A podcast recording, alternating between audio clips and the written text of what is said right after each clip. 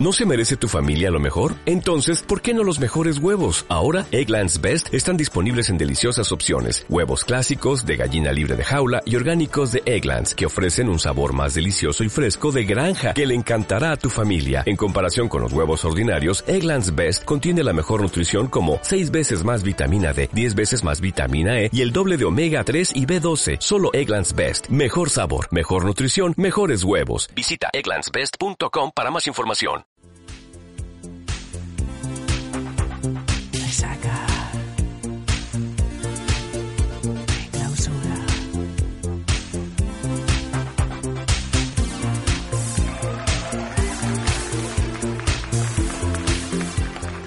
Mar, ¿qué tal? ¿Cómo estén?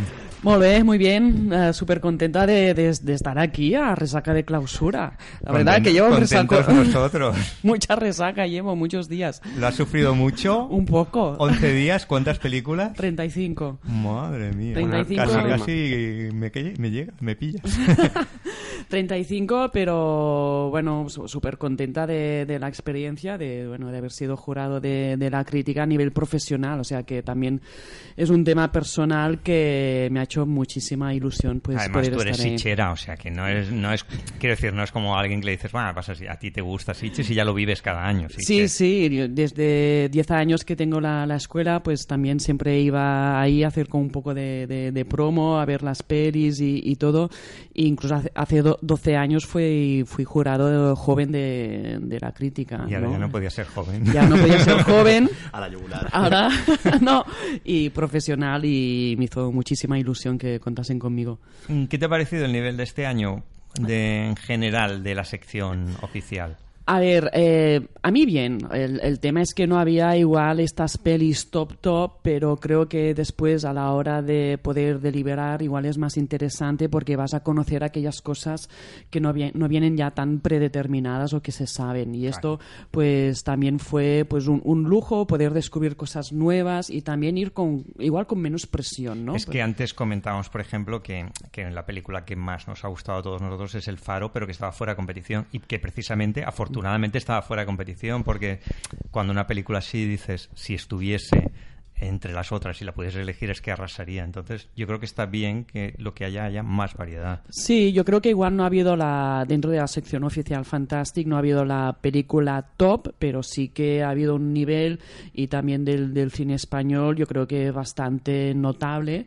Ah, lo que pasa que igual no hay la peli redonda, son pelis igual irregulares, imperfectas, pero Bueno, eh, son cine, para bueno. mí es, sí, es, es- es maravilloso, es fantástico porque tampoco tiene que ser aquello a la perfección, ¿no? Sino es que te llevas de cada una de ellas y yo, por ejemplo, mi top 10, eh, pues me las llevo todas y todas me han llegado en algún momento en, por alguna cosa, ya sean por los actores, por la historia, cómo estaba filmada, etcétera, ¿no? O sea que muy contenta. David Leo, ¿qué le quieres preguntar a...? Ah, no, estaba pensando que efectivamente, bueno, este año he disfrutado muchísimo, pero en comparación con el año pasado, yo creo que el año pasado había, había más nivel, pero bueno, no es culpa del festival, sino de, de- Del año de la cosecha. cinematográfica. Como, como con el vino, o sea, la cosecha no sí. ha salido igual. Eh, yo quería preguntarte, sin, sin traicionar el secreto profesional, si nos podías contar alguna anécdota de, bueno, de la deliberación del jurado, de alguna discusión estética fuerte o un intercambio de pareceres eh, antagónicos. Bueno, yo, eh, yo principalmente lo que me, me encontré es que, claro, depende el perfil de, de jurado con quien estés, es evidente que puede, eh, se puede premiar una película o no. Y esto igual es lo que te sale como un poco mal o no, o es lo divertido. Esto ya son puntos de, de vista, ¿no? Pero sí que había como mm, puntos de vista muy, muy diferentes con uno de los jurados, éramos tres, ¿no? Con, con uno de ellos sí que estábamos muy, muy a la par y el otro sí que estábamos muy, muy alejados. Y es ahí pues donde, donde están las cosas. Yo sé, lo que intentamos desde el primer momento es que no fuese tampoco como una, una película, es como ni tú ni yo la de en medio. Eso es, es muy Sí, frecuente en los jurados es muy literarios, frecuente, que hay sí. dos libros muy buenos pero muy distintos y gana un tercero que No vale nada. y es tan bueno pero le gusta un poco a todos, Sí. ¿no? Pues, No, pero creo que este año sí que, sí sido- que hubo atinado, una, una, una parte y, y- y al menos en los premios que dimos nosotros de, de la crítica que era mejor película que fue para Bacurau y mejor dirección que fue para El Hoyo que se not- era donde estaba más como el género cinematográfico que era más sillas y se puede, o sea, fue como hacia ahí, porque teníamos una peli como Adoration, que para mí es mi peli favorita. Claro, pero es- realmente Eh, no es una película, entre comillas, siches. Bueno, puede la- el, puede el- el- ¿no? el- el el inicio ahí hay un bueno un, una- una- un asesinato así, Sí, pa, sí. ¿no? De, que da- de alguna forma Sí, es pero que después, empieza el, Bueno, el desarrollo. Ya lo engloba todo. ¿no? Sí, sí. Salvo que el Loach y los Eso hermanos también- Dardenne. Eso también todo. sería interesante, porque ¿qué es para vosotros el fantástico? O sea, No, pero pero yo eh, yo creo que lo es todo el fantástico. yo creo que fantástico lo, lo, lo es absolutamente Hasta todo, el ¿no? documental es El fantástico propio ya. espectáculo de ir al cine, Claro. o sea, el hecho de ir al cine ya es fantástico. o sea, No, y el hecho de estar recreando algo Igual, que en realidad sí- no ha sí pasado que- es eso- fantástico. eso- Así que- hecho cinematográfico Claro. ya es- En, en el jurado más, yo creo que nos pusimos de acuerdo como bastante, bastante, bastante rápido. Sí que hubo como una parte de que se echaba de menos las pelis, yo soy muy pro vampiros, no había pelis de vampiros, no había pelis de, de naves especia- de espaciales, no había eh, todo un seguido de películas había de una nave horror. Un platillo volante. un platillo volante. También. Los drones, en los dos casos eran Bien drones. Bacurau. No me gusta lo de los drones.